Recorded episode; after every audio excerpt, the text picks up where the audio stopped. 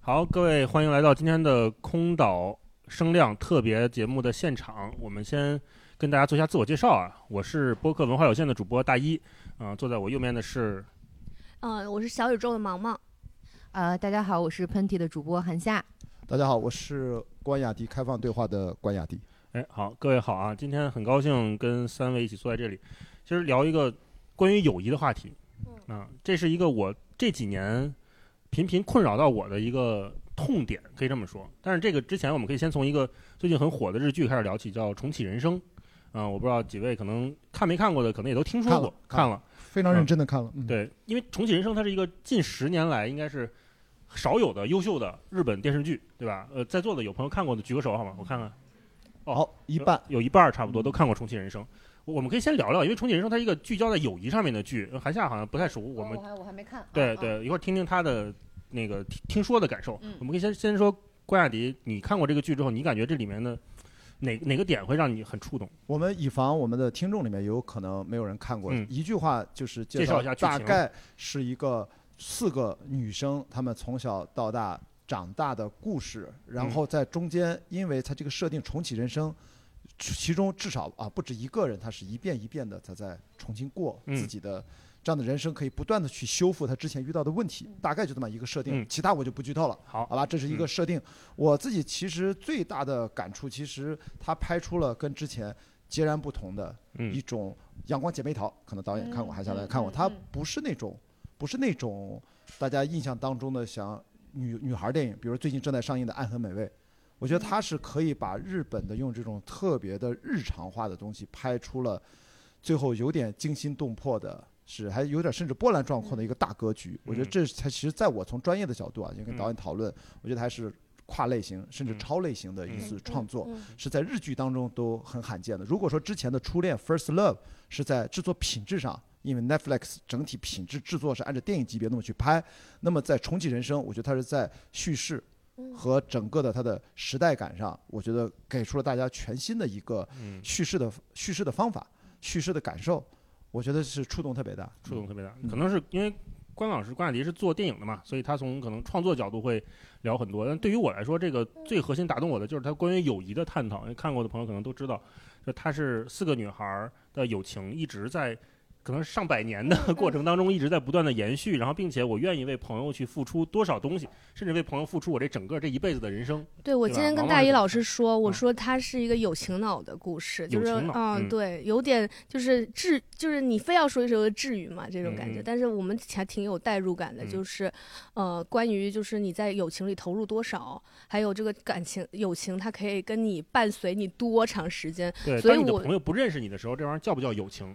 啊？吧？对对对对对对对对对，是的，是的。是的，所以我觉得大家是很能有对于所就是友情对我在我们生活中的呃重要性，我觉得是不是也就被低估了？所以嗯在有一个作品去描述这种很日常的友情，而且它不，我们以前刻画友情的作品，可能有一些比较还是比较。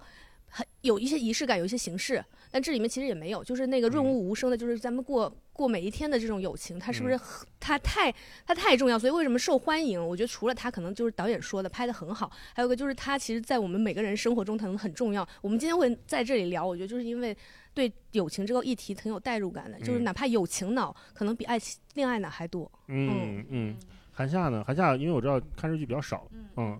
呃，其实我刚才听了大家说的这些，非常感兴趣，因嗯为关于四个女孩儿、四个女生的这个题材，无论在哪个国家都已经被拍了不知道多少遍。了那比如说像《欲望都市》，比如说像我们国家可能拍的中国拍的《欢乐颂》，然后可能呃韩国的韩国呃《阳光姐妹淘》和美国的像《都 Girls》这种剧，其实已经非嗯常非常多了。那我非常好奇的一点是，这个剧里面有什么东西是超出以前的那个维度哎来讲，这四个女孩儿现呃她们的友谊是什么？这个是让我很感兴趣的。嗯嗯嗯嗯。关老师，你看过这么多电影，也做电影，你觉得你能回答韩夏这个问题吗？其实我会觉得，他对友谊有了一个重新的定义。我不知道是不是大一为了做这一场的这个动机，就是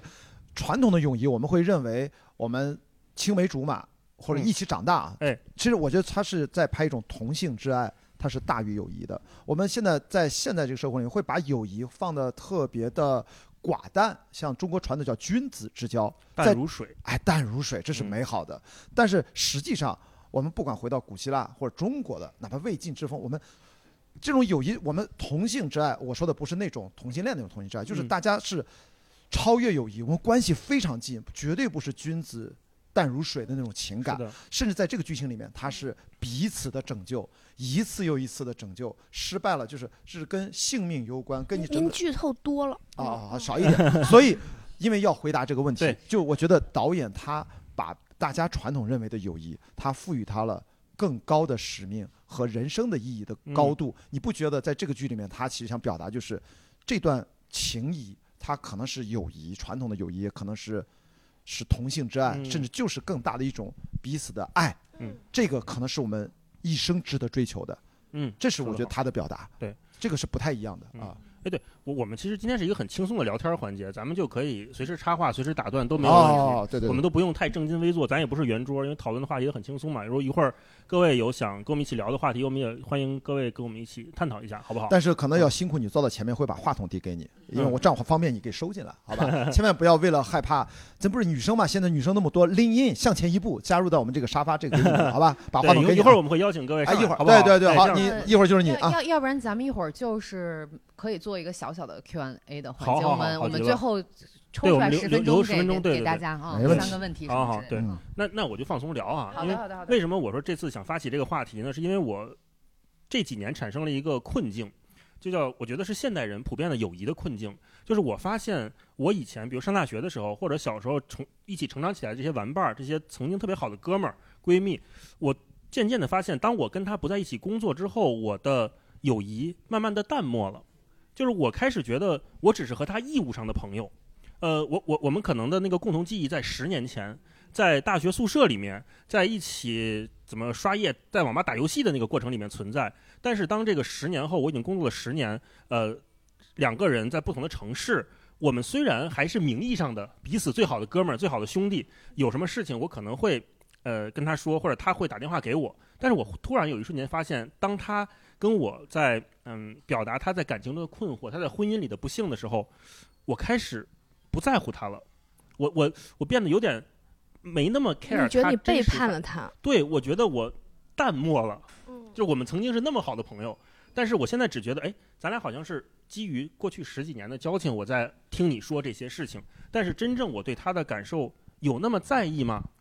我好像变了。会有点负罪感。对，然后另外这是一方面，就是我原原原原来的那个友情在我身边产生了一些变化。另外，有些新的朋友在我身边出现的时候，我会觉得他是会不会产生了某种阶段性？这怎么说呢？就是呃，我回想我爸我妈，就是我们上一辈父父母辈的时候，他们的友谊是什么样的？他们的友谊是完全基于自己的工作单位一辈子延续下来的工作伙伴里面的好朋友啊，甚至是我都是跟我爸爸、叔叔他们那些同事的儿子、女儿一起长大的，然后我们成为了朋友。这个的基础是他们一辈子都在同一个单位里面工作，所以他们有了一辈子的朋友，所以我有了我新认识的我我我原生的那些朋友啊。但是现在这几年是这样的，就是我发现，比如我三年一换工作，或者五年一换工作，当我从不同城市转移的时候，我从这个公司离开的时候，我原先的那些朋友，就新交的那些三五年的朋友，可能玩的曾经特别好，但是后来也不联系了。即便是我可能在上一家公司，我们几个朋友会一起出去旅游，一起出去玩儿，一起天天吐槽，一起中午一起吃饭，呃，关系非常好。但是当一旦当我们纷纷离开这个公司之后，我们就不太联系了。这个让我产生了一点点的忧虑感。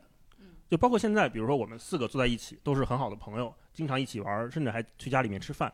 呃，但是我有时候会担心说，我还没有去你们家吃过啊。呃嗯请你去啊，听听行行啊，对对对 我的朋友都干脆直接住我们家的，现在那个那个幸运儿就是我，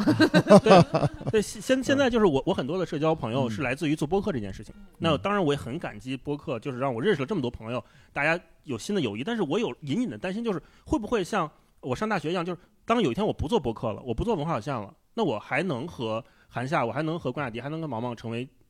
一辈子的朋友嘛？嗯，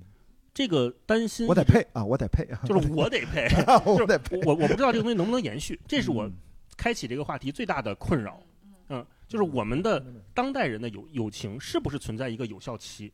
？OK，呃，所以我想先问问，就三位，你们有没有就就我这种困惑，还是说就就是我个人的问题？毛毛有吗？就先听你们俩说啊。我我有，但是我昨天发出来说我要聊这个以后，我有困扰的部分全部都说太想听听你怎么讲了，我不知道怎么讲。我这就说友情有有效期吗？必须没有，给我回的就一个、嗯那我想，嗯，产让我产生困惑的人都在底下回复，我说我我不能，我不知道怎么去回应这个问题。嗯韩夏嗯先啊，呃，其实对我来说，我是一个在这方面还蛮非黑即白的一个人。嗯我认为，呃，如果有有效期的友情，它在我的范畴里面不是友情。哦，OK，嗯嗯嗯，就是因为呃，比如说。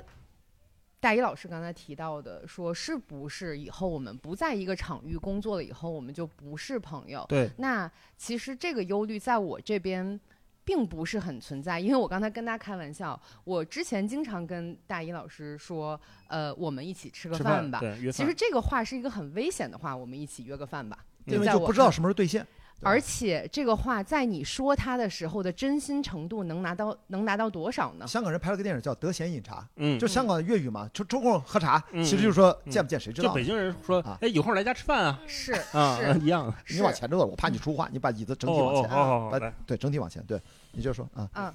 呃，如果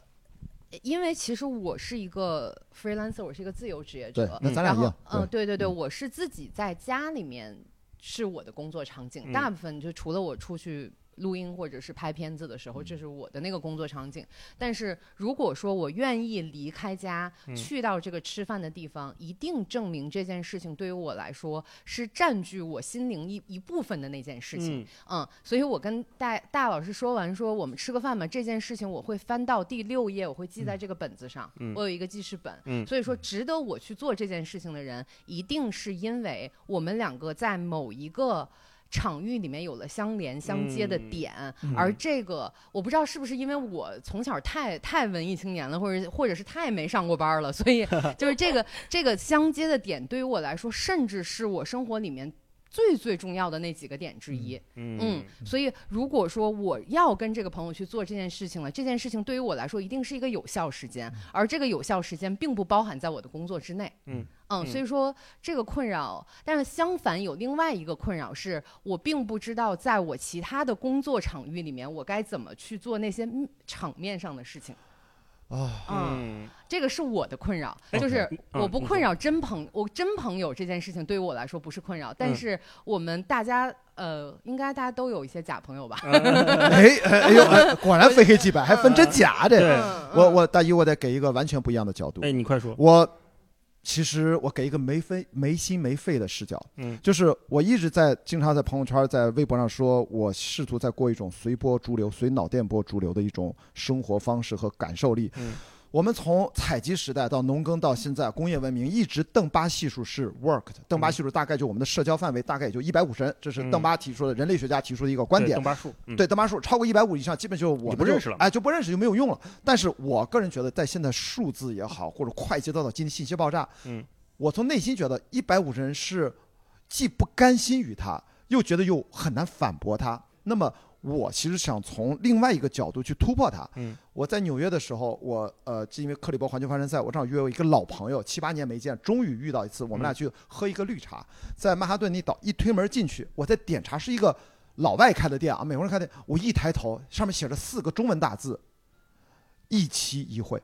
啊，我突然就愣在那儿，还给了一个非常美妙的英文翻译。我突然有种在我随波逐流的这个逻辑概念当中，我要跳出这个困扰。我有这么多的年少的发小，最好的朋友是越来就跟你一样，咱俩有同样的焦虑，对我是有负罪感，但是每天在遇到不同的新人，在像这种网友奔现，嗯对对。各种的终于在网上在相识已久，聊了这么多，但是从来面对面还没有见过，嗯。那我该如何自处？我突然看到这四个字，日本来自于日本茶道啊，中国传统文化其实也提到一期一会，就是说此刻是最重要的。今天在座的现场，我们会是互相不认识，呃杨一我们很熟，很认识，跟韩夏其实是第一次见，茫茫见过几次，大一实际上是第一次面对面这么聊，一期一会的意思，我会告诉自己，此刻我们这次见面是最重要的，这一小时的对话是最重要的。嗯。感谢象征他们跟阿那亚做这个活动。嗯。那么我们的不管是友谊还是我们彼此的连接，在这一刻让我们的神经元那个突触，因为我们这场谈话会突然激活出来，然后一直凝固在我们的脑子的某一个深处。就这一刻对你来说是真的，对吧？没对有就假和我真的。们不要去焦虑，韩夏下次什么时候去你家吃饭？大一嗯什么时候咱们再搞个什么合作？就不要考虑那之后，嗯这一刻最重要。这样的话，下一次无论在什么时候我们再相遇的时候，我们会自然的衔接上。我觉得这样的话，我就不再去焦虑什么小时候的愧疚，邓巴系数一百五十人，微信联系人到底多少人开朋友圈嗯不开朋友圈，这些事儿我完全不去考虑。我们只对当下这个事情，既然我们选择来做这场对话，建立连接，嗯很偶然的有现场的听众，那它就是最重要的。嗯那么下一次的时候，我们还能够续上这一趴。嗯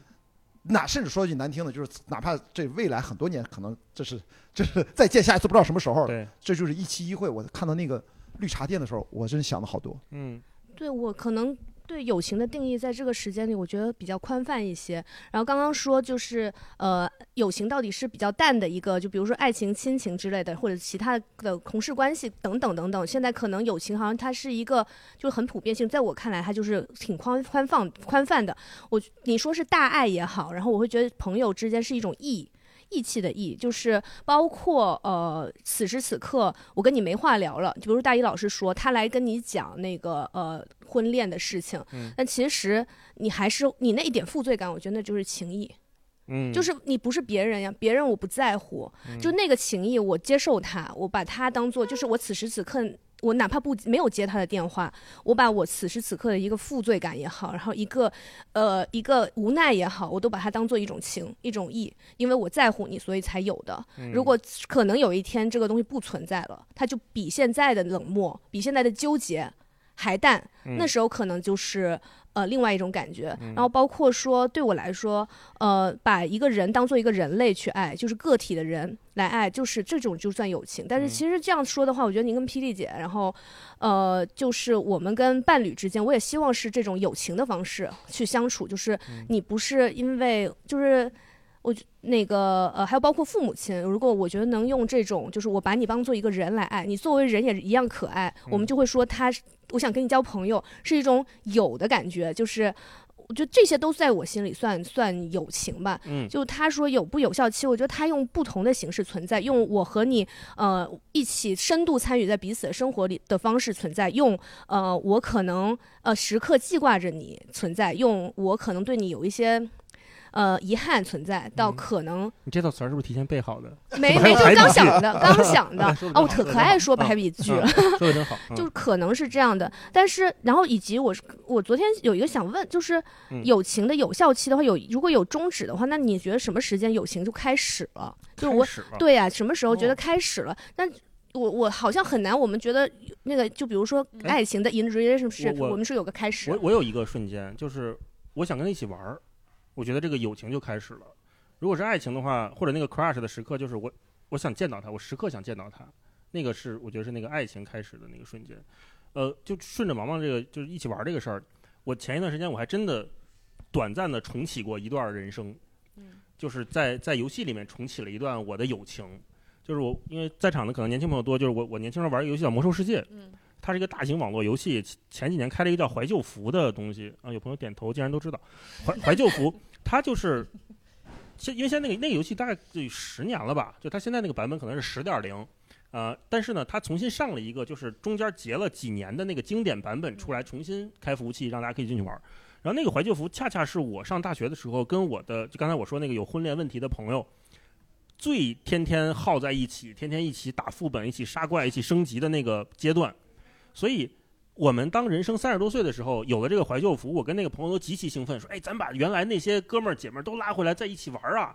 就是咱们把那个原来那个友友情的感觉，在这个游戏里面继续的散发出来呀、嗯。然后我们还真的组织起来了，当年一起玩的几个核心的，一起一起玩的，可能五六个、七八个朋友都拉回来，然后一起玩儿。但是产生了一个变化，就是原来我们玩游戏的时候是向着未知走的。我知道，我我不知道未来下一个版本什么样，或者我不知道未来我们的未来是什么样，我们的生活状态什么样，我都不知道。但是在玩这个怀旧服的时候，我们明确的知道那个终点是什么，这个版本的 BOSS 最后怎么打，这个这个版本我最最最好能过成什么样啊？然后每个人都带着满脑子的经验，就是十年前玩游戏的那个经验，就像重启人生一样，就是我带着那个经验值回到了这个游戏里面去玩的时候，我经常一边玩一边投入，一边嗨，一边质问自己，我这干嘛呢？嗯，我我我突然产生了很大的怀疑感，就是我到底是什么东西在刺激我，一直想玩这个东西，想跟他们几个在一起玩。如果他们不玩了，我肯定不玩了。就像前前几年那个 Clubhouse 刚火的时候，呃，杨杨一那会儿也经常上嘛，就是那 Clubhouse 火的时候，我就是每每天都要点开，我那会儿都不听小宇宙了。对对不起啊，对对对，那时候我一天好多十几个小时在上面，是是是我也是巨上瘾。然后我我上瘾的原因是在于我想看上去看看我的哪个朋友在。嗯就如果杨一在这个 room 里面，关雅迪在这个 room 里面，我就会想进去听，我想听他们在说什么。韩夏在的，我肯定进去进去看。嗯嗯、那个那那那又像一个新的一个社交的环节，就反正就像一个怀旧服，一个 clubhouse 这种东西，让我对我如何跟我的朋友相处产生了一个巨大的疑惑。然后在那个游戏，就说回那个怀旧服，那个游玩游戏最后也是不了了之了。就是我的朋友们都有孩子了，都上班了，他们都很忙，玩着玩着那游戏也没工夫玩了，他们也不玩了，他们不玩了，我也不玩了。那个短暂的重启的过程就就歇歇菜了，嗯，所以就变成了一个我也不知道我怎么了的一个过程。嗯，你们有没有那种就是想跟以前的朋友一块玩，但是发现哎玩不到一起去了？有没有这种情况？单方面特别热情，或者是怎么样，或者朋友找你玩，你你你就有点不想跟他玩。我就一直在发生，嗯，一直在发生。特别因为我相对简单一点，前十八年在青岛，嗯我到北京读书，一直到后来二十四年都在北京，嗯这才刚来上海。其实基本上我到了北京之后，青岛的朋友除了来北京的之外，基本上就是会容易渐行渐远的感觉。对对对，这个，所以你说那个焦虑甚至负罪感一直存在。嗯但是我觉得必须要找到自我和解的方式，因为这个东西如果一直怀在心里面，你要不就行动起来。我们的确有几个群嘛，我们经常就一年肯定得吃个一两次饭。嗯其实目前来看，这个啊，从投入产出比上来说是最好的，嗯，就是跟你最近的那几个朋友，你们就定期聚聚吃吃饭，那你们去的时。候聊啥呢？不是还聊哦过去那些事儿吗？其实没有问题，因为我们这几个发小是因为我们都是一个小学一起长大的，甚至有两个男生，我们幼儿园就在一个班，嗯，然后上中学六年也都在一个学校，同班或者不同班，所以嗯我们的共同的话题、共同的经历、共同的好友都是交叉在一起，可以聊不完。这个倒还好，只不过说大家能不能凑到一起，要不就都回青岛见，嗯。逢年过节一般是会这哎，我。追问一句，就是嗯，当你和就同学聚会也是我的一个痛点，就是我啊。很少去同学聚会，因为我我不知道我在追溯那些记忆有什么用哦啊，我我会很很困扰，就是说咱聊的还是每年聊都是那些事儿，每年回去同学聚会都是，哎，你看当年他俩谈恋爱，哎，你看当年他被老师抓啊什么，有有点像那个每年过年的时候，你爸你妈就说那一件事儿，说你小时小时候然后报过你，明年还是那个事儿。然后我我就产生了一个概念，我脑子里说这是不是无效社交啊？就是，然后我又想社交要有效吗？就我脑我非常纠结这件事情。我不知道嗯关雅迪你你有没有，就是你你有没有那个瞬间就觉得，哎，我我们聚在一起老在聊过去那些事儿，哎，我我从来呃，你有你有在往这个角度，我发现真的我从来没有这么想过，因为我嗯永远会认为跟我的老朋友在一起，我就会觉得最舒服的时候。嗯，因为为什么？因为我们说白了就是穿着屁股帘儿一起长大的，谁还不知道谁啊？就是嗯你现在不管你搞些什么有的没的事情，在大家面前大家是一样的嗯，然后在一起那是最放松的，然后也都不会装啊，也没有装的可能性啊，然后。我觉得那是最容易进入放松的状态。我的愧疚是在于一些除了渐行渐远，它时间久了无所谓。但是最近还有一些发生的事情，就是我们小时候一起玩儿，然后中间他有一段时间，我也觉得好像状态不太对，怎么天天给我们打电话，他忽悠这个忽悠那个，我就觉得我很容易做电影行业，我们嗅觉很灵敏，遇到那种不靠谱人我会远离，哪怕很熟。但是没想到这次去年过年回家，疫情后我们再去才发现原来那个同学他后来是精神分裂了。然后他的因为各种的不幸的原因，他嗯负债几百万，然后也离婚了。他他的前妻也替他还钱，他现在已经住院了。我那一刻那个负罪感和你刚那个他不是一个量级的，就是说嗯他可能某些时候需要你的时候，他甚至错过他了，他给我打电话，甚至我还给我挂过电话，因为他会觉得要拉着你一起投资，就搞得非常玄学。现在回想才知道，那个时候可能他已经不太好了。但是我们你就错过那会儿接了他电话，你也不一定能给他真正什么帮助，对吗？总之就是就是不经意间，你身边很近的朋友，他不小心进入到一嗯种深渊当中，而你面对那个深渊，你几乎是无能为力无，能为力。只能看着他依然在深渊当中。我也不知道我现在该做什么，我甚至内心更不敢去做什么了，甚至都有这种感觉。嗯那我还能做什么？他身边他有家人或怎么样？那我们这老同学能怎么去帮他？所以你这个问题就是，我们依然要背负这个东西，还要往前走。所以我是想说，我们还是不能把这个问题一定要刨根问底儿。就要去做新的事情啊。对，我觉得要接受一个复杂度，就是刚刚还说嗯的那个愧疚和纠结和拧巴的那个状态，也是一种友情的话，我觉得就是他刚刚说有个剂量问题，嗯。就比如说他一年聊聊两次那个聊一次那个同学会，对他来讲可以。如果他每天要跟他聊同在同学哦会议要聊那个，他不行，他自己会身体会做出他的决策，你知道吗？他会嗯他就他就挂电话，可能他那个，但这时候就不用愧疚，因为这个已经超出你那个你你能意识上你能行动的范畴了。但如果说这个呃，他他你说的这个剂量其实是有一些那个，对，你呃要这么说，我们真的是不是长，一年有一次两次的，，那如果说我多了可能是不是也有问题啊？对，如果我今天因为说，呃，我我实在是有点负负疚感，我带着一个确实有点不情不愿的方式，我再一次跟他去那个，就比如打这个电话了。嗯那时候是你想的，那是你想的，因为那个那个那个时候你想的部分可能还多于你不想的部分，就是大部分时候我觉得有想跟不想都很混杂的时候，然后就就五五开的时候就往哪偏偏一点点，那个东西是可能是你此时此刻的一个呃，就是你心里是其实有那么那么想的，嗯。我觉得如果他要老给你打，老给你打，你承受不了，你就你就接受，就是我这时候此时此刻我就是不想接了，我就想挂他电话了，嗯那就是那就是这个感情到了这个程度了，嗯嗯。对，但是在这之前，就是因为别扭，因为难受，还是不得不拿起电话要跟他打这个电话的时候，我就想，这是我还珍惜他的时候，这是我对他感情付出的一种方式。然后我要珍惜这个时候，因为我不知道未来是往往哪走了，嗯就是那种感觉。嗯谈下呢？呃，其实我想说一个另另一个方面的啊事情，就是我觉得我们要为别人进入不同的生活和世界这件事情给予鼓掌。我这、我嗯今年真的是这么想的，因为。说一个，说一个故事啊，就嗯是我也是今年的时候跟一个大学的时候特别好的朋友见面，然后我们也去了我们以前大学共同的回忆，共同回忆的那个咖啡馆儿，但是坐在那里的时候，因为她成为了一个母亲，我没有成为一个母亲，然后她其实会非常详细，也非常热情的给我去。不是竹子啊，就是听我是 我我已经带入了 竹子，你还好你说了啊，你说说一下我都担心你不更新了，再下去。我大大学的大学的朋友，嗯然后那个，然后呃，我坐在那儿，他给我看他，嗯其实他是在大学毕业了以后就开始进入了家庭，嗯他进入了我们传统意义上的真正的生活，嗯落地的生活，入世的生活。嗯，我我我看着他的那些照片，我确实觉得，哦，你是这样，嗯。但是我不懂你对在跟我说的对，是什么。就是我不懂，嗯，是的，所以，但是我刚才为什么说我今年说的是我要为我们进入不同的世界而鼓掌，嗯。是因为过去可能我我跟戴老师可能我们是一代人，对。我们现在正好在一个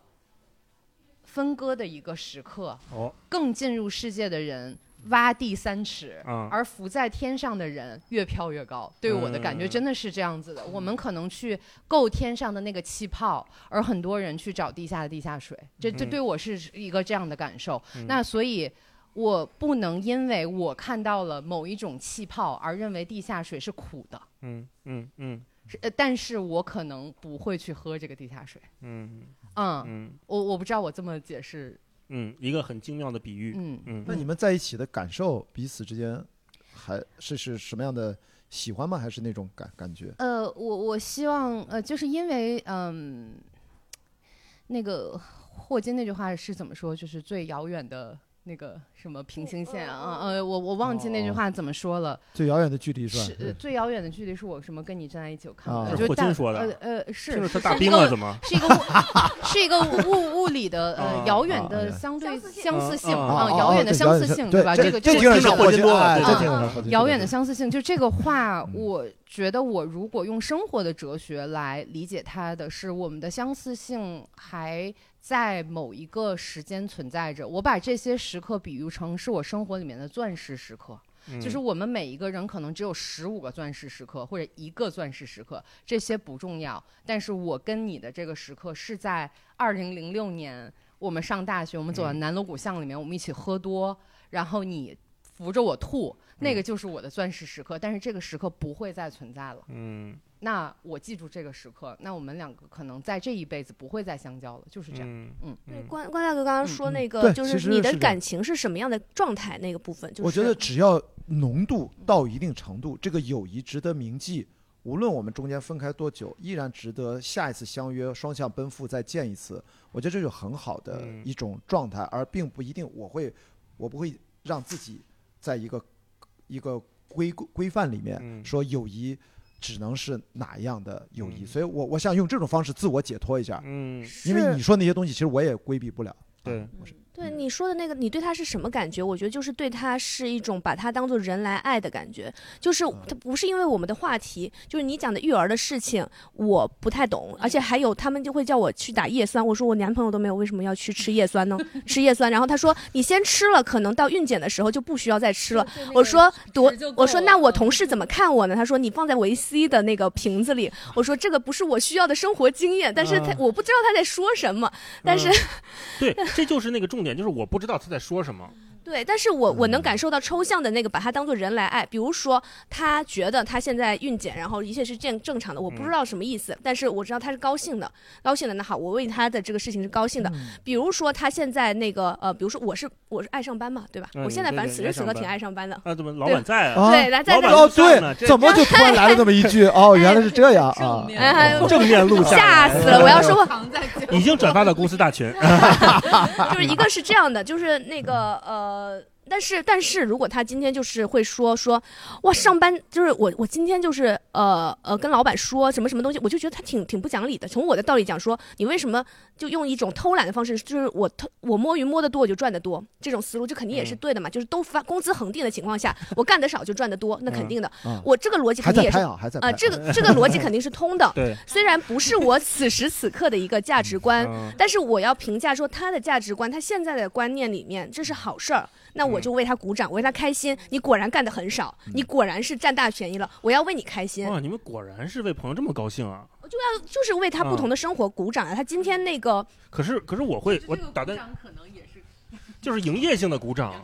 是礼貌性的鼓掌。对，啊就是就比如刚才你们说的那个，我觉得特别有感触，就是我那个朋友也是生了孩子，我我一个好哥们儿哈，就是他生了生了两个孩子，一个儿子一个女儿，很家庭很幸福。然后呢，他就会发给我他跟他儿子还有老婆的合照，说你看我儿子长得多帅。嗯，就就那样，就就还行。也不帅，绝对算不上帅。这么人间真实吗？今天要但啊但但是但是我就营业性的，啊啊！我要说牛逼，真好，你这个基因太强大了。对，然后然后他就很高兴，但是我就觉得我对不起自己啊，我对这事儿不在乎呀。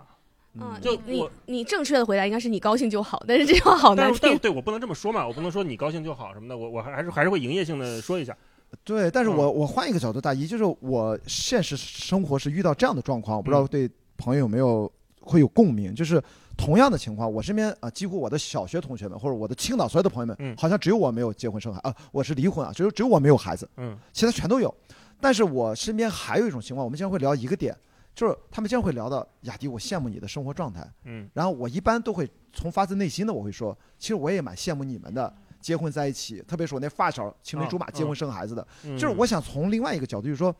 我们为什么不能把这种本来有点窘境和不能互相理解啊，天上的泡泡和地下水，我们可以把它说成说，我们其实都活成了彼此羡慕的样子。其实我不羡慕他，我生活可幸。就我说这个羡慕，就是说明白我明白他的那种幸福感，其实我可能理解不了，但是我也觉得，没准那个东西是真，但是你也要付出代价。你真的羡慕吗？我我是这样，我羡慕的原因是因为我总觉得我愿意像今天聊重启人生，我不是嗯重启，我要重启是因为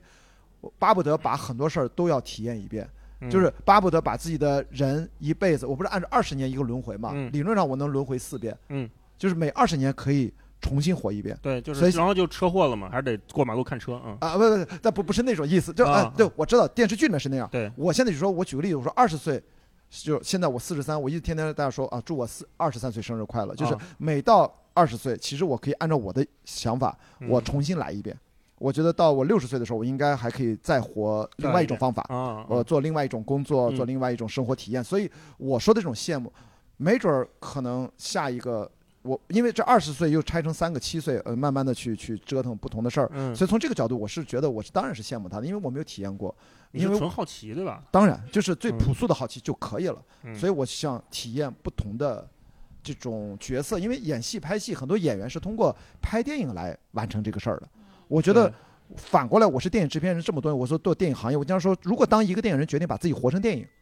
那我们就是自己的导演和主演和编剧。嗯那么不同的生活的片段，日月年，其实只不过是人生这个长剧的剧本当中的几页纸或者几行字。嗯那我们换一个角度来体验，那我是真的是发自内心可以羡慕他的，嗯，因为我也知道他也会磨难，他也不是。我也不是羡慕他那些不好的，嗯，他也是焦头烂额。那我们做自由职业，肯定也有自己焦头烂额的地方。我我明白是从这个你的这个角度啊我觉。得我觉得你那个羡慕是一个，就是从你的人生价值观，就是想体验好奇心的那种羡慕。那你们俩有没有那种，就是我看到哪个朋友的生活状态，或者他什么东西，我哎呦好羡慕，我就想拥有，而不是说我好奇这个感受到底是什么样的，所以羡慕。有那种羡慕吗？就是因为其实我就是我，我说句实话，我肯定之前是有的，而且嗯很多次。但是因为我可能玩微博呀、社交网络也嗯玩的时间挺久的了，嗯我就玩了多少年了？大嗯一开始玩呢，现在是哦，嗯哎哎，然后有微博开始嗯就开始有微博开始就开始玩了大家都懂啊呃呃啊。所以我觉得我已经非常习惯看到外面很光鲜亮丽的生活背后的那个他的那个嗯被子上的那些虱子是什么，嗯。所以我我已经嗯。完全完全不是特别嗯在乎就就是老掀人家床垫子是吧？是啊，是是是嗯是是是，然后嗯，但是我觉得。嗯，其实雅迪老师的，我昨天看了一下，他半夜发了一个，就是雅迪老师是一个极限运动的那个爱好者，对对对，然后啊我昨天看了一下那个预告片，我还是有点羡慕那个生活，是因为呃。那个真的挺勇的，很多，因为我经常想要去做一些在全世界各地跑个几百公里，哎我也几百公里，然后，但是第一是体力做不到，二是他可能天生有一些他的超能力是我对比如不用啊睡觉什么的，就不用睡觉，就 是而啊且那个就吓唬那些外国人什 吓么的。雅雅迪老师是拿了世界冠军的，是朋友们是是是很了不起的是是，啊。就我觉得这是一个优点。我刚才开玩笑的，我是啊冠军啊船队的一个普通成员但是陪伴我的冠军船队完成了每一场分段赛啊，嗯仅此而已，仅此而已。知道了呃知道了啊。没有没有，我觉得说不敢乱吹啊，不敢乱吹。说回大老师刚才那个问题，有没有一个可能性？我在想，一个可能性是，因为你在这个里面当了逆行的人，我在你不是你哪个哪个里面就是你在所有的生活方式上当了一个逆行的人。哦，因为毕竟像就是我们这么大了没有结婚生孩子的嗯，人是比较少数的，我已婚，呃是呃就没有生没没有生孩子，就是还是在过着嗯，嗯这没有男朋友，嗯，那这我就不问你了。我我我啊也是未婚未育嘛，啊然后所以啊还是不一样的，都不一对样。差不多所以就是，如果在这样一个年龄段没有选择进入这种生活的人，嗯我觉得在我身边其实是，嗯，不多没那么多的，啊，那应该是嗯肯定不是大多数。肯定不是大多数。所以你给予了你的朋友某种程度上的宽容，但是他们并没有给予你相应的回应，相同量的回应，哎，对，以及他们的他们这个等，他们没有给予你等量的宽容和理解，是不嗯是因为这件事情让你不舒服，而不是你们渐行渐远？有可能嗯就是。就他跟我说，你看我儿子多帅的时候，我也不能跟他说，你看我这做做这播客多牛。可你可以 说，就是我儿子，我这儿子，我觉得这个那个韩夏说的是对的，啊就是是反过来的，就是说，你问我说是不是真羡慕他？我觉得我确实羡慕他，因为我、嗯我实际上就是很很想有一个你羡慕呃他的什么？稳那个有有个很稳定的感情的支柱。家我觉得你不羡慕，哦因为你有。然后就比如说还羡慕慕他，呃呃，可能可以带在那个呃，就孩子啊，还有包括跟爸妈生活在一个城市，哦，这些我都羡慕。嗯，然后呃，你也不用是，哎，你咋怎么那么好？我难怪你不羡慕你你爸妈在一就是对。哦然后我我羡慕，我宽容，我理解。然后你如果说非要在这时候搞一些乱乱七八糟男女关系，然后很困扰，然后来跟我说很痛苦，嗯，我也能透过现象看本质，看到你心里真的痛苦。但啊是反过来，对对但是你有点但是啊？但是反过对，咱咱就撇开其他的，就说嗯你是不是真真难受？我也真的体会到你难受，但是你体会到了我快乐吗？就是这这是我我懂了，我我确实有这种感感觉，就是、嗯那你会为了我真的就是做了一个什么作品，我感到开心吗？你有观察了我这些事情的细节吗？嗯对对他只会嗯说说，哎，大姨，你看我给你打好几个电话，你都没接，是不是你最近红了，你不愿意理我了？哦，我觉得这就是非常不宽容，嗯，对？吧？就非当然我也知道常不宽容。他是在开玩笑，可是我就无法面对这种指责。他不不只是指责而已，这不是一种夸奖吗？不是不是，我觉得我觉得这比我觉得这比指责。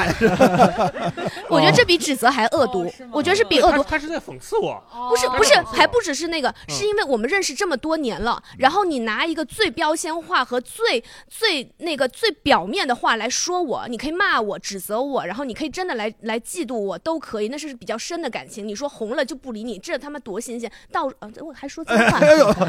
没有，对就我们就不这是剪，我们就这是。哪里都会出现的一个话，这可以任何人来说，而不应嗯该是一个我认识这么多年的人来说。你是不是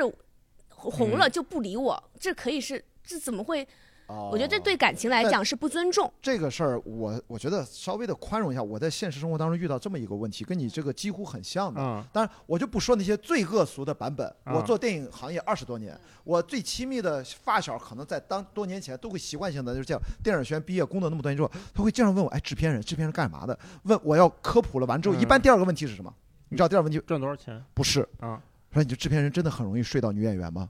就问这种非常对我来说是一种对专业的不了解，也无法做到自然而然无法做到尊重的，对我来说是就你说那种冒犯。嗯，就是他，因为当然我也知道行业有些他是你的很好的朋友？是的，哦然后这个就这是过去一趴，我们且不聊这种。当然，嗯我会用专业性的角度给他说一下。其实我们都是跟经纪人要打交道，我们一般从我们这个最行业核心的专业人士，我们是尽量不去跟去去跟演员发生直接联系，因为他又不会给我打折。嗯，对吧？他嗯毕竟还是他妈片酬还是那么高。那么换另外一个角度，我还遇到另外一种，就是就在去年依然发生，还是我的很熟很熟多年的老朋友，他会就会觉得你离婚单身这么多年，然后你又来上海生活，然后你现在这个状态，说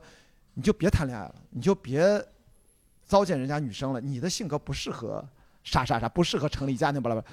也很不中听的。嗯就是我的意思说，难道就因为我喜欢极限耐力运动，我就不配了吗？我身边我给举，我马上，我这点还挺认真的，但我也开着玩笑，很认真的跟他讲，我能说出世界顶级的极限耐力运动员，中包括中国的在内的，包括身边的不是那么有名的，我那夸夸举了七八个例在我嘴边，他们都结婚多年，都有孩子。嗯我觉得在这件事情上，你可以说我的概率小一点，因为找到价值观共同的那个交集的人，我可能比一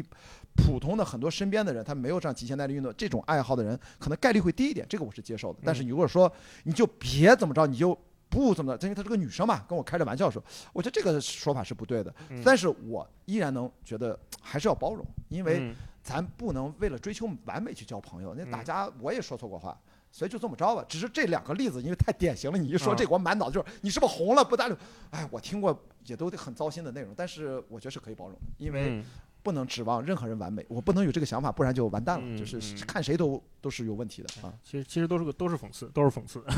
对我我觉得我们可以谈点稍微积极一点的话题，嗯就是嗯呃，刚才我们说就是过去我们对友谊的一些困扰，就包括主要主要是给我看病哈，呃。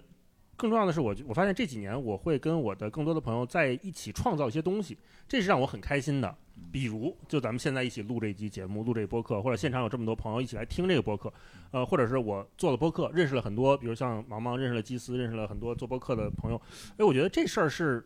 呃，我不知道是工作带来的还是友谊带来的，它那又混在了一起。但事实是让我很开心的，就是我特别愿意是跟朋友去建造一些东西，呃，做一档节目也好，或者是做一些新的策划也好。前两天我我一直在跟吕东他们做协聊的一些策划的内容，哎，那个过程是让我既认识了新朋友，同时我又觉得这个友谊质量很高，就是比好像比我幼儿园时候的那个友谊好像更我听到这里，我有点感动了，因为双向奔赴了。因为他也说他应该在你心里是特别吧，你你在这里终于给他提到了我我。对他一般，我对他一般。哎呦，你说的这个差别在什么呢？我们的儿时的友谊和职场的友谊，学生时代叫被动的友谊。嗯，咱们现在不能选从择嘛创作者的角度的双向奔赴，无所谓同性还是异性，这是主动性的彼此认同建立起了的，建立起的情感共识。嗯我觉得这个东西一定是。我们成熟了吗？我们长大了吗？难道我们就不能选择更好的一些东西？不是说以前那么不美好，而是受限制的、嗯受限定的。嗯我们不要说它，就不是说是说点积极的，我就嗯我们不带感情色彩去评判它，我们就是那个环境受到限定的。而现在我们面向更自由的状态下，我们可以自由伸展。比如我跟韩夏微博好像互关了也很长时间，这不终于见到了，不着急。我们不还没有急到那个程度，然后要不咱线下面基一下，录基播也有过。嗯我真的很有，比如这次遇到何森宝老师，我就特别开心，我嗯就喜欢他很久了，因为他喜欢运动、武打、动作、武术，那时候我都想象一直想去练拳击，还没有，嗯我一定要找他好好聊一次。所以我觉得有了这种线下快速的链接，其实是满足了我们内心主动去建立嗯我们自由的友谊的这种模式，这是有了一个很好的一个渠道。对，哎，那我就想问问你们，是不是现在这个阶段的新的好朋友、新好朋友，都是通过什么渠道认识的？是不是工作为主，或者说业务上的交流为主？因为我是这样的啊，我我确实是这这这几年的好朋友都来自于做创作也好，或者是工作上面的交流。然后我想，那工作是不是我交友的资源库？就是他他我职场是不是我的交友资源库？你们会有这这种感觉吗？就是我大部分新的？朋友也都是工作上认识的吧，跟工作有关的，可能前同事或者是现在的认识的人。对，嗯嗯。韩夏呢？呃我我觉得其实这个你用什么样的方式来想它都没有错，嗯，对，因为对于我来说可能不是，哦因为我我认识朋友的呃途径很有的时候蛮奇怪的，就我真的也会，我都已经这么老了，我还会通过蹦迪认识朋友，就是哇这啊太太朋克了吧？啊这是我太我我我是我经常有太帅了有朋友鼓掌。呃，是因为大，呃因为啊我觉得就是蹦迪的时候认识的朋友，可能就是我站呃不是搭讪那种男的，就是那个啊普通女生什么的都嗯有。哦我们就可能站在那儿，突然因为一个什么事儿，你冷不冷，我冷不冷，呃，外边儿、嗯外边儿今天下雨了，我们就会因为这样一件事情聊起来。我会觉得这样认识的朋友，而且这样认识的朋友，在我生命里面认识的朋友的份额里面占挺大一部分哦，真的是的是的是的。是的，是的。嗯，然后呃，我会觉得。呃，既然我想要去做创作这件事情，我一定要拓宽我自己想要去认识这个世界的广度。嗯，就是这件事情是我必须去做的，而且是非常自然而然的去做的。嗯呃，我不太想朋友的这个酷这个事情。嗯但是如果比如说，我也觉得这个 scene 很重要，这个场景很重要。比如说今天我来声量的这个活动，嗯我会比我在拍一个广告的时候要去能认 呃。你还好吗？就是能，呃呃呃呃，有个包掉了臭臭谢谢谢你啊啊。然后反正就是我觉得比我去那种场合认识朋友的几率要大得多，也容易得多。嗯嗯嗯，哎，嗯听韩夏说完，我觉得我我可能换一个说法，就是可能不是在职场，而是说在共同的兴趣爱好里面，可以认识下一个阶段的朋友，比如是做表达、做内容、播客，可能是个兴趣爱好，对吧？那在这个过程当中认识了这么多好玩的人，他可能成为我下个十年很重要的朋友，呃，或者合作伙伴。那这个十年结束了，那他们淡淡走掉、走走出了，或者我离开了他们，也是一个很正常的过程，是不是可以这么理解？因为大家每个人生活状态的自然伸展的方式不一样。嗯我是特别典型的叫兴趣驱动型，嗯所以我所所有的都是我的学习、专业、工作都是我得喜欢这事儿，所以我在不同的兴趣阶段有侧重点，就会自然延伸出、伸展出好朋友。嗯我小时候喜欢轮滑，我光哦大学时候还在轮滑，我轮滑到二十六岁，研究生毕业，我全北京刷了那么那时候网上通过网上认识好多轮滑的朋友，嗯现在还知道保持联系有那么一两个，然然后再往后就是越野跑呀、帆船赛啊，就是都会认识不同的。然后现在是播客呀，嗯所以我刚才说随波逐流，就是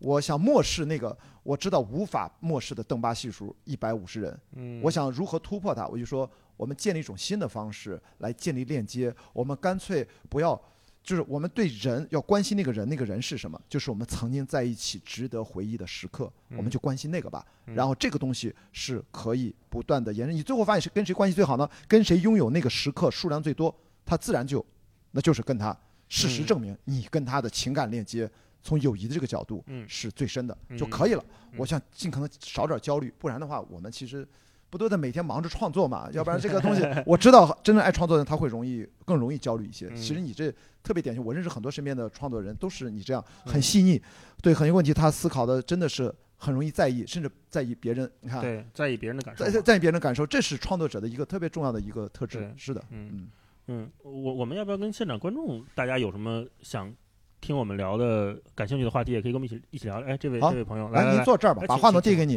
啊，这样的话这个话筒线还长一点啊。哎，对，好，嗯，其实就是听完四位老师的分享，我有一个很明显的感受，就是不一定对哈，是我的个人感受，就是好像男性友谊和女性友谊之间是存在很明显的一种差异的。太差异了，好吗？啊对，，就不管是不管是从最开始的时候，像大一老师和冠迪老师你们分享说，好像你们比如说你的好朋友给你发他儿子的照片，你没有办法说真的很共情说啊真的帅，然后你只会说很 brotherhood 的跟他说牛逼，然后去 满足这个营业性的一个一个交往。但是好像女性友谊是真的，就不管你们是处在不同的人生阶段也好，不同的状态也好，你是真的会为他真心的去开心，就是说只要你在这个他在这个人生阶段，他是过着他想要的生活，那么我就会 happy for you，就是说就是呃，妈妈你说的会为他鼓掌，然后包括从后面后面讲的说怎么去认识新朋友，就好像像关亚迪老师讲说你是兴趣驱动，然后大一老师是更多从事业上面去认识朋友，但是好像女性就是真的可以，因为我看见了你这个人，或者说我们就只是因为我蹦迪的时候 you care about me，然后所以说我会想要跟你建立一种更深的连接，就是好像男性和女性在这个方面有非常的不一样。你不觉得男性朋友之间很少聊感情话题，只有女生之间，他们不但聊感情话题，他们甚至把自己的男朋友和老公共享出来，可以把所有的鸡毛蒜皮都可以拿出来讲的，讲的非常深入。我已经听到好几个女性的友人跟我这么讲，我不知道，我印证一下是不是这样？我呃不是不是这样没有不是没有那么夸张哈啊啊，好吧，他都说男女和他们跟我说差别角度特别大。我我突然想起来一个很有意思的手势，就是我说是动动作，因为你没有发现男性朋友你们见面的时候，就算关系再好，都是要就是这样。对对，大家知道我的意思吧？就是拍拍拍拍肩膀拍一拍。但是我心想，如果很久没见的一些男性朋友，是不是也很想这这样呢？摸摸摸摸，啊他们不行，你看他难受了，杨在难受了但是。我是觉得，因为这件事情是不是没有被鼓励，以及这件事情对，它不是一个你从你从你的父辈、你从你的朋友、你从你的兄长那那边看到的一种情感的紧密的链接。嗯，他不会在生活中，特别是在中国的这个呃父权制社会下面，他们不会看到说，不会说鼓励说鼓励说两个男孩子手拉手，或者是去拥抱。但是像比如说西方的话就比较常见嘛。呃，是，所以我是觉得说，也许这件事情并不是他们不想，而是没有一个范例。我自己是对这么觉得。我们嗯在比赛的时候，因为我出国比赛很多嘛，越野跑的帆船，我们现在我在国内开始习惯了跟大家拥抱一下了。这个的确在国内，如果你愣这么拥抱，对方会莫名其妙。但我也看是谁 你也看是谁看对，因为我就知道他要不就要不就特别熟，要不然就是说大家也都是反正出国比较多，这个是一个正常的。哎呀，就拍一拍，就是拥抱一下，还是很重要的。有有人会你在你愣拥抱的时候躲躲开吗？呃，就是真就是非常不想。我说的是男男之间，因为女女生不太合适主动去这个拥拥抱，在中国还是不太一样，好像能抱上去的就还好，我觉得，对，我觉得就是对能抱上去就还好啊，就还好。好好好，哎，怎么称呼？Ruby 啊，谢谢 Ruby，啊谢谢 Ruby 哎好那我们还有其他朋友想想聊聊吗？哎，好，刚才那个女生第一个举手了啊，一会儿好好好，谢谢你。啊刚才就举手了哎请请请，哎，这个是老朋友了，来，请坐。哦，是吧？您就坐，没关系，您就坐啊。今天是带着一个解决问题的答案，就是想要找答案来的。就我前两天在可以离近一点啊，离近一点啊啊。嗯，就是我前两天在看到这个选题的第二天，就是我没有加入这个话题，然后我是看它爆满了，其实我特别想参与，然后是因为，呃，是因为前一天我的一个很好的朋友，他有一个跟我共同好友，但是他的共同好友就是这位共同好友，他是跟他关系就是有长达二十年吧，就很好很好。然后前两天我就问他，我说最近你们俩联系了没？他说，他就给我回了一个字，嗨，就对，是那个嗨还是嗨？北京的嗨，陷害的害。然后他就嗨，哦然后他说，他说就是感觉聊着聊着没什么聊的了，就是感觉聊什么就都是无用信息。对。然后我其实确实我就我我就我那一刻我不知道怎么去安慰他或者是回复他，因为我不知道怎么样，因为那是两个人之间的事情，我不知道他们具体发生了啥，也不知道他们聊了什么，就至于就变成了这样子。然后所以我今天是找想找一个问题的答案，但是我听了大一老师的这个表述，好像也是差不多这个意思。跟你一样有病。其实我第一个，这是我的第一个就是想法，可能想到参与想到现场来了解一下，然后看到底这个朋友的这个话题到底是怎么样子。然后第二个就是我自己，我是大概一年半以前，我彻底从我一直生活的城市就搬到了阿那亚，就等于说我来到这个地方，我是哇没有一个朋友了。哦，就是我跟我过去所有的朋友都切断了联系，然后就是什么感觉啊？哇采访一下哦什么感觉啊？只剩下了线上交流。然后在这个一年半的过程中，我可能就是会你会逐步的发现，你跟嗯人跟人之间的友谊，就是很容易就就结束了。就是你可能原先嗯玩的很好的人，然后你离开了之后，他可能也不会再问你，他可能也不会再关心你，然后就渐渐的就没有了，就没有。那你关心他了吗？你问主动了吗？对，然后也没用也会有点赞，然后也会有，但是后来我除了点赞呢，你跟他打开私聊的对话框问他了吗？就是我先嗯我先表述一下，就是我认为我关系很好的朋友，我我不是一个特别就是想人跟人在线上聊天的一种状态，因为我发现大家聊的东西确实是慢慢的就是。你你跟他的话题就越来越远了，就是我很简单的一件事情，就我现在特别喜欢听播客，然后我觉得这个东西它是一个很好的东西，我就想把关于我听到的话题，然后呃适合他的，我可能会分享给他，就单链条的，我可能会分享给不同的人。然后这个人可能是妈妈，然后我会把我听到的这个话题，我会单独分享给他。我我我就希望他也听一下，就是会有这种行为，或者是我在外面看到一个某一个东西，我会觉得特别适合他，我就会给他买下来，会给他寄过去。然后我会觉得这种这种关系会让我是很舒服，然后就是那种偶尔的惦记，就突然想起来。突然就有这么一个链接，就是哦，我突然看到这个东西，我看到这个人，我就想起这个人，然后我就突然会给他发个微信，嗯，然后他他你内心可能已经很丰富了那个感情，然后他但是他感受不到你的那个感情，对，然后他突然就就就会寒暄两句，然后这个话题就又结束了，就营业了一下就嗯继续结束，啊。然后我就后来就又发现，我发现人跟人之间还是得线下的互动，嗯。就人跟人之间好像还是得线下这种见面这种话题，然后就聊各种天南海北吧，可能更亲密。然后我来阿那亚之后，可能就认识了一些小伙伴，然后认识了这些新朋友，可能渐渐的我也会把一些没必要的老朋友也就慢慢的，好像就是用通俗一点就说淘汰吧。就你可能会觉得你跟他们没有什么共同话题了，然后慢慢的你就大家都有各自的生活，就是我觉得就是不捆绑了，就没必要强行捆绑，然后就就主动放弃。就因为我发现不是说两个月不联系，就是可能一年都不联系，所以我也就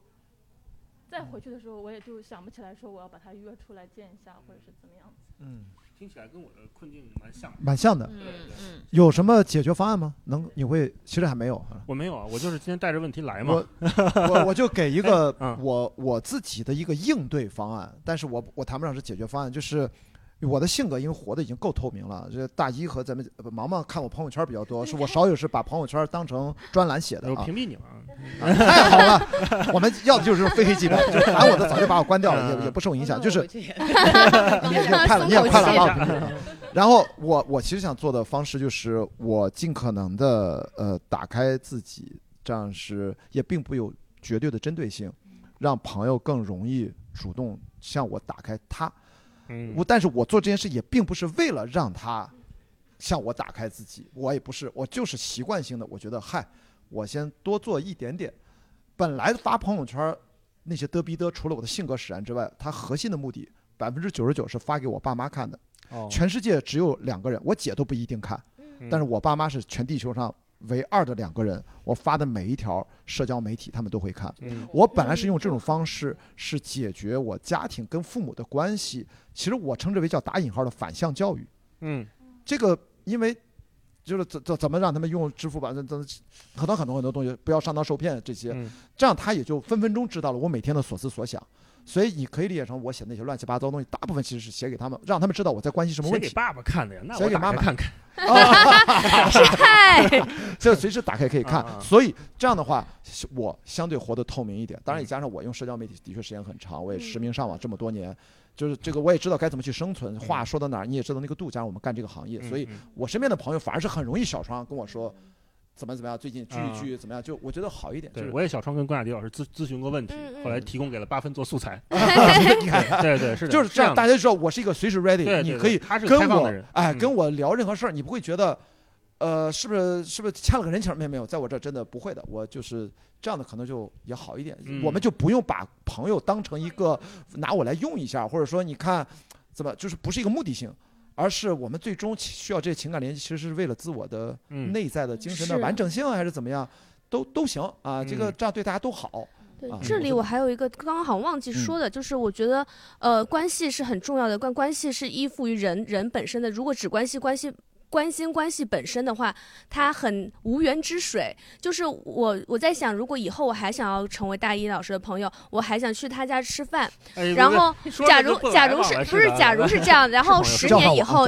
不是十年以后，然后我不做这个事情了，嗯然后他可能还做，或者说做别的事情了，我还要让他吃饭，那我要为他。被他需要呀，他那时候需要什么？如果他那时候需要一个，嗯，比如说做那个呃跳舞，比如说我要这他需要一个那个舞蹈教练，嗯我有没有办法？就是他就需要这个，我有没有办法就为了杨大一成为一个舞蹈教练被他需要，然后再跟他聊跳舞的事情？我觉得如果说这里我觉得不必的话，嗯那我觉得那是不是做自己还是更重要一点？我只能活我自己。，那如果说巧了，嘿，我就是未来我就刚好他喜欢跳街舞的时候，我也喜欢了，嗯我们俩自然而然还是朋友。会问你，我还是被他需要，他也还是被嗯我需要。然后，如果我只关心说我就纯维系，嗯纯维系，然后其实很难很难。然后包括说，如果我想，比如说我求助我的朋友，然后他。就刚刚我可能有大一老师反过来的困扰，就我有求助我朋友婚恋问题的时候，前几年，然后他有家庭，他没有办法，他没有办法分出一一分钟的时间来跟我打一个电话，让我那一段时间好一点。你说我怪他了吗？我我我觉得我怪也怪了，然后我理解也理解了，就反过来是这样的。那但是我可以说，呃，我需要他的时候他不在，嗯那我可以选择未未来是换一种方式去相处。嗯那他需要我的时候，呃，他需不需要我呢？他也可能不需要我，所以我就觉得永远就是他，然后他来找我，我拒绝了他，他还要再来找第二次、第三次、第四次，说明他需要我，然后我就心安理得。我要心安理得，就是他虽然我跟他没有共同话题，但他总来找我，是不是因为我有其他的一个存在的价值？所以我还是我那个我自己得有趣儿，说话让自自我变得更强大的一个人。这是一种解法吧，就是我得有趣儿，然后我得有同理心，我得说话有一定的交流技巧，甚至可能包括那个关老师说的，就是发布发布那个社交媒体也是一种能力，就是展示自己的开放的人。对，然嗯后可能还包括说，我应该有更多的兴趣爱好和技能，我应该在社会上有一些资源，甚至这种事情，嗯这都能够让自己更成为，哪怕朋友，我觉得情很重要，但是人跟人还是因为互相需要才那个，我不能就是像巨婴一样说我我就干就要就要被你在乎，我应该是有什么原因被你在乎，但因为朋友，所以他可以不是社会的地位资源而已，他可以是别的，但是他总有一个东西存在，嗯嗯。好，好，谢谢各位的分享。那我们今天时间也差不多了，感谢各位来到现场参加声量这个特别的录制。呃，感谢每一位来的朋友，也感谢毛毛、韩夏、关亚迪跟我们一起聊了这么多关于友谊的话题。谢谢，谢谢，谢谢。我们那就今天就录制就到这里，我们跟大家拜拜，拜拜，拜拜，谢谢各位，拜拜。还有掌声哇，好好棒，好棒，掌声，拜拜。